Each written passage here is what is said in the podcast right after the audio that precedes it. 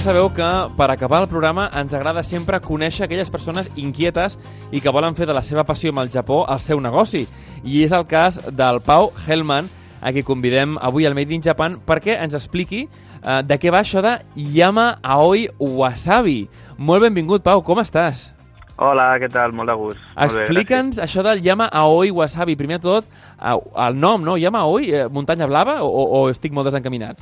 No, bueno, va per allà, sí, efectivament, eh, Yama és, és muntanya i Mhm. Aoi és això blau-verd, Uh -huh. i, però es veu que també eh, Aoi vol dir malva, Ahà. i segons eh, tenim entès, potser alguns oients eh, vostres eh, tindran millor informació que nosaltres, però eh, Yama Aoi és un, diguéssim, és el nom que se li va donar al, al wasabi eh, en, els antics li van donar el wasabi ah. quan van descobrir aquesta, aquesta planta i llavors, bueno, Yama Aoi, de fet, eh, per lo vist, hi ha una tipologia de, de kanji que, que s'escriu Yama Aoi, però quan ells llegeixen diuen wasabi. O sigui, llegeixen Yama Aoi, però diuen wasabi. Ostres, Bueno, que interessant, que interessant. Una mica del- aquesta és la el raó. per kun yomi, qual- l'on yomi, les pronunciacions aquestes del, del, del kanji que són tan complicades i que aquí ens costa tant d'entendre que unes mateixes eh, paraules puguin llegir d'una manera o d'una altra, no? Però totalment. Escolta, això, mira, cosa que aprenem avui, que llama Aoi, depèn de com s'escrigui, pot, pot ser pronunciat wasabi directament. Que interessant.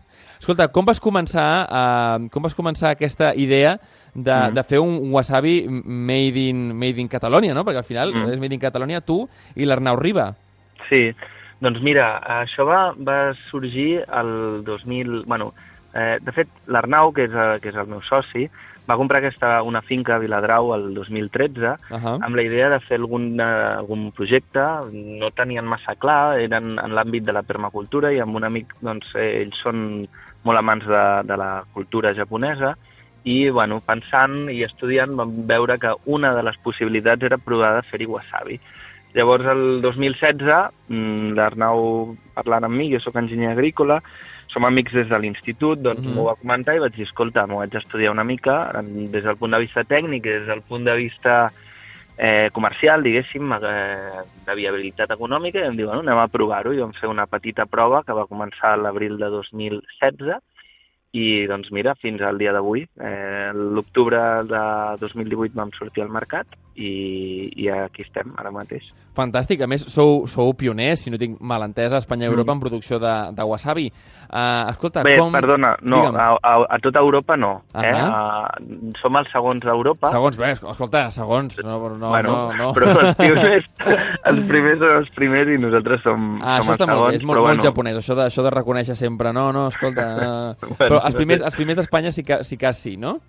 Sí, sí, fins on sabem sí, i, eh, i també mm, el que bueno, nosaltres ens diem Yama Aoi eh, Wasabi Mediterrani. Això sí que eh, podem donar fe que som els primers de tot el Mediterrani que estem fent wasabi els únics fins ara. Escolta, i uh, això del wasabi mediterrani, el fet de que Mm. el wasabi uh, es, es uh, cultivi aquí en terres mediterrànies i no en japoneses, afecta el sabor al final de, del wasabi?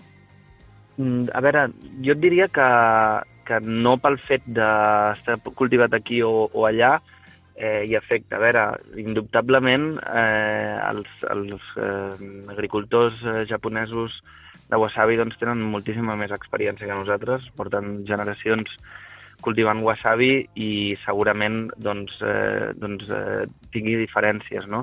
De manera, al Japó hi ha moltes tipologies de wasabi, moltes qualitats, i el que sí que us podem dir és que està tenint molt bona acceptació i dintre dels, dels restaurants japonesos eh, a Barcelona, de Mhm. Catalunya i d'Espanya eh, ens estan dient que la qualitat eh, és molt bona i que estan molt contents. Així que no sé si dir-te que és millor, pitjor, diferent, però... Està tenint molt bona mínim- acceptació, que això és l'important Sí, al final, sí. en, qualsevol, en qualsevol tipus de negoci. Escolta, um, és complicada o, o té alguna especificitat Mhm. uh, el cultiu uh, del wasabi?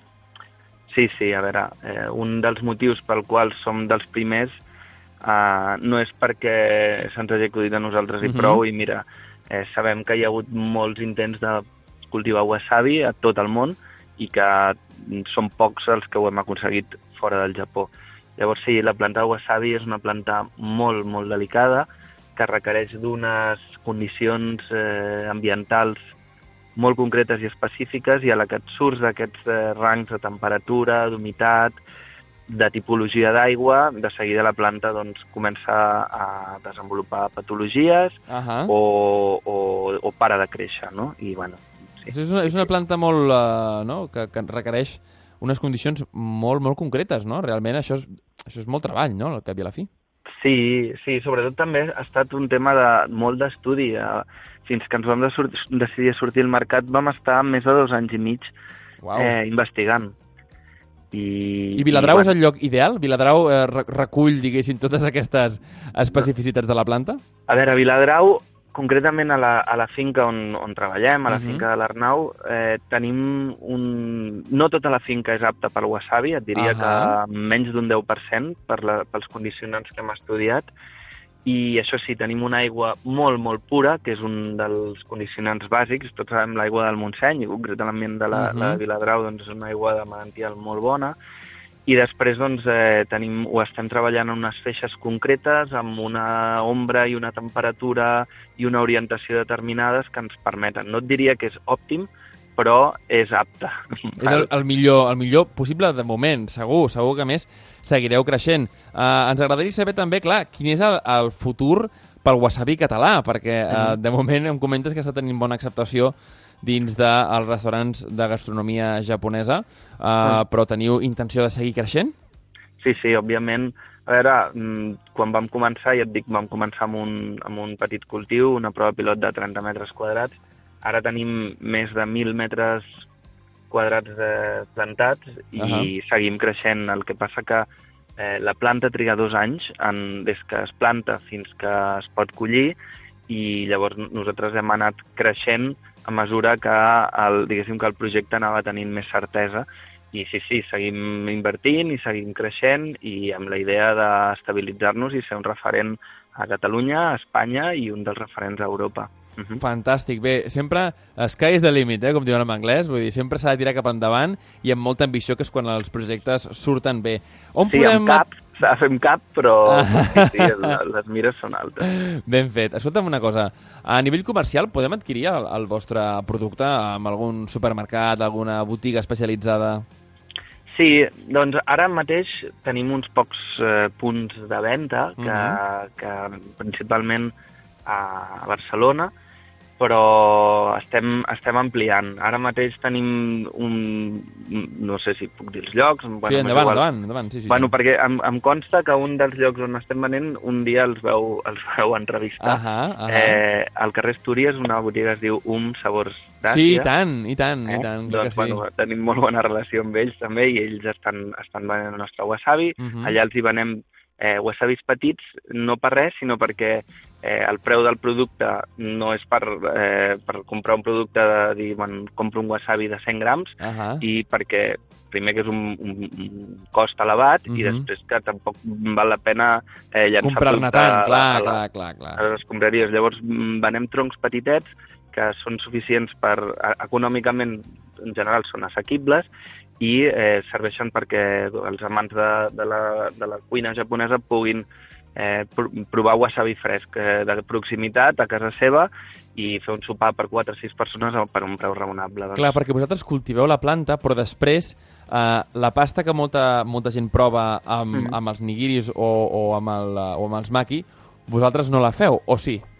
No, no, no, no, no, és que és un producte absolutament diferent. Nosaltres Mhm. venem wasabi fresc, que és el wasabi original, Sí, i sí. és el wasabi real. Mhm. Llavors, el que estem acostumats, i jo per, personalment, abans de, de començar aquest projecte, era un consumidor de, de, de l'altre tipus de wasabi, Mhm. és un succedani, és una imitació que està feta a base de, de raba picant, mostassa, eh, colorants i, i altres additius, i, i en el millor dels casos porta un petit percentatge de wasabi però per poder dir que, és, que per poder Ah, posar-li exacte. nom de wasabi. Mhm, eh? mhm, Però mhm. si proves un i l'altre al costat, te n'adones que no té res a veure. I també la intensitat és molt diferent.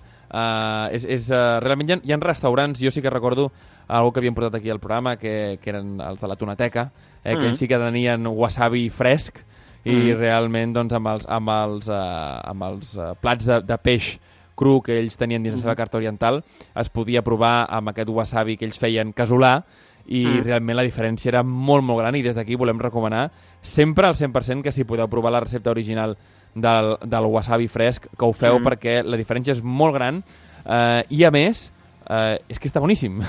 Sí, és sí, molt és menys molt fort, és molt menys fort, almenys el que jo he pogut tastar Sí, és molt menys fort sí, sí. i, i es pot prendre amb bastanta més alegria. Uh, sí que és veritat que si teniu un constipat, aquell efecte de, no? tan, tan fort que fa el wasabi en pasta, no? a vegades, de despejar Bueno. les, les vies nasals, no? no? no és tan fort potser, però realment a mi m'agrada molt més. Sí, a veure, no, mira, justament Tonateca és un dels nostres clients Mhm. i si voleu provar el nostre wasabi, doncs a Tonateca és un Doncs mira, quan jo el vaig tastar devia ser el vostre, perquè és que justament eh, allà, allà el, vaig, el vaig tastar. Vale, doncs sí, sí, probablement. I sí, és un altre, és un altre concepte. A veure, eh, aquí tenim una mica la, la, la mania o la forma de fer que ens agrada tot així molt fort i molt, una mica...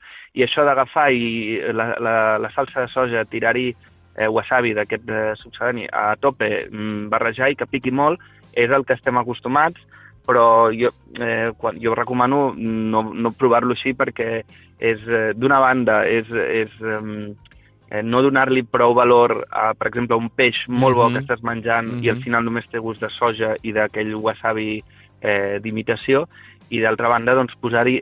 o sigui, la recomanació és un, un trosset de sushi o de sashimi o inclús de, de carn a la brasa o a la planxa amb un puntet de, de wasabi a sobre i aquest peix, per exemple, mullar-lo lleugerament en soja i cap a dintre. I és així, no, és una cosa de, de, de matisos, de, de, de provar, de- d'entendre aromes, frescor, és molt diferent. No, de, Ah, no de tapar el sabor, eh? no de tapar el sabor. Això només és quan vas a un mal restaurant, veritat? El Mhm. peix no acaba de ser bo i tal, i escolta, eh, millor ho mullo molt perquè això ho he de dissimular, però quan la matèria prima és bona, no Sí, s'ha de dissimular. És una res. pena perquè no, no, llavors et perds eh, doncs això, els sabors, eh, eh, els aromes i, i no, no, no val la pena. Està clar. Pau Hellman, de Yama Aoi Wasabi, moltíssimes gràcies, sobretot també pels consells que ens has donat a l'hora de conèixer millor eh, aquest complement que és, el, que és el wasabi i la seva elaboració i eh, la seva creació. Eh, mira, aquest cop a Viladrau, a casa nostra. Moltíssimes gràcies. Moltes gràcies a vosaltres, un plaer. Fins la propera. Matane, arigato. Arigato. A Onda Cero Catalunya, Made in Japan, amb Ramon Soler Padró.